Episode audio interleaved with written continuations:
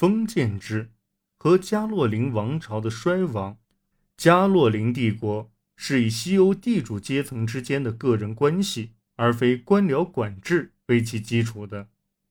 领主与封城之间的封建联结是其中关键的因素。二者的关系为：领主将土地封赐给臣属，并向他们提供司法保护。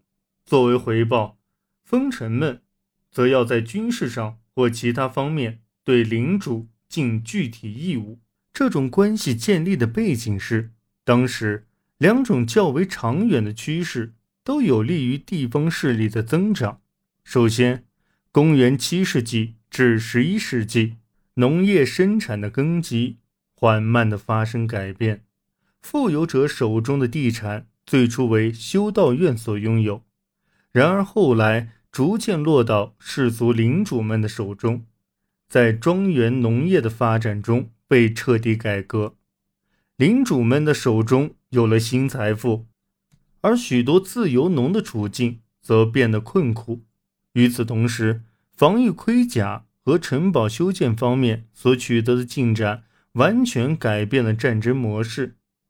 盔甲使人数众多但装备低劣的军队。相形见绌，但其所花费的却极为昂贵，因此战争主要是在拥有盔甲的阶层之间展开，防御工事则使以少量兵力牵制大量敌人成为可能。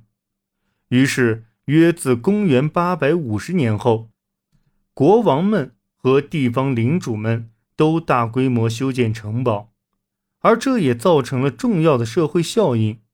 即便地方领主的规模不大，只要他掌管着一座城堡，他就可以独霸一方，并且难以被驱逐。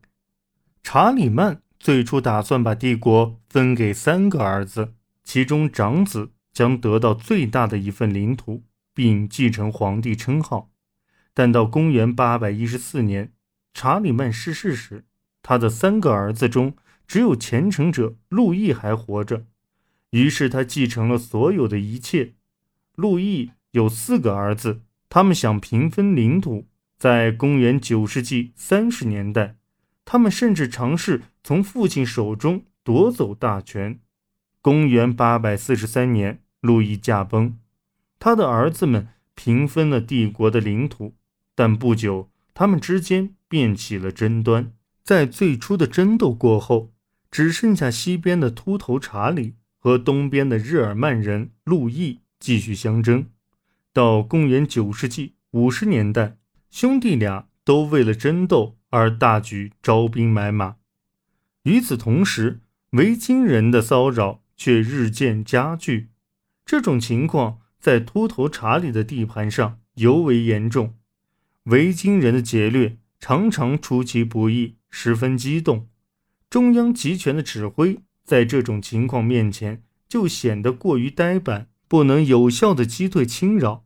因此，两位国王就需要对战争中的支持者加以回报，放弃对地方的控制，以便地方能有效的对抗维京人。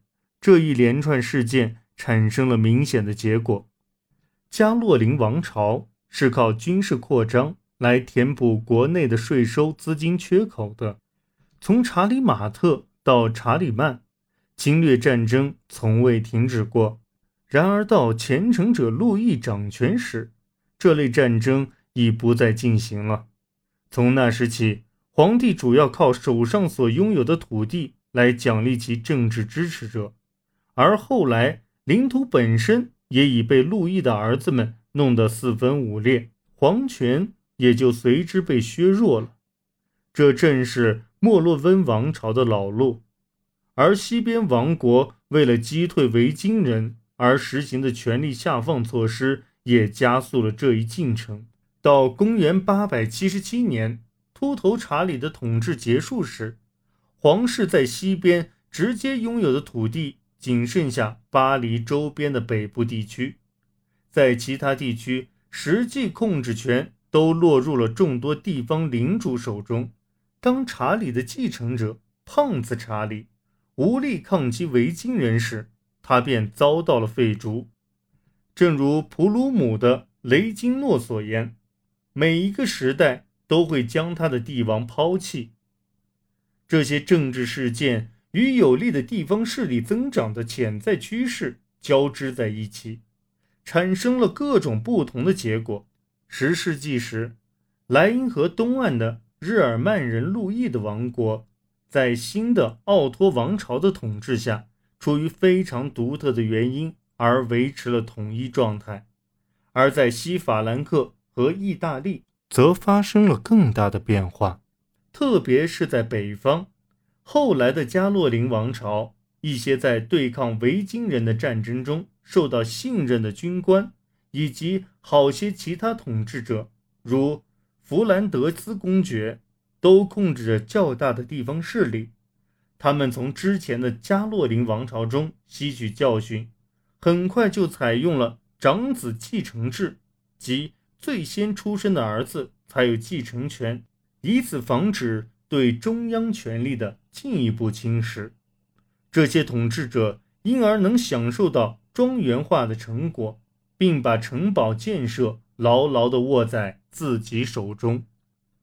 然而，在其他地方，权力很快就落入城堡持有者的手中，城堡主成为一种固定的世袭身份，城堡主人们。在自己的势力范围内，迅速废除了皇室在市场、货币、税收和劳动力上的原有权利，建立起贯穿整个中世纪的统治权力。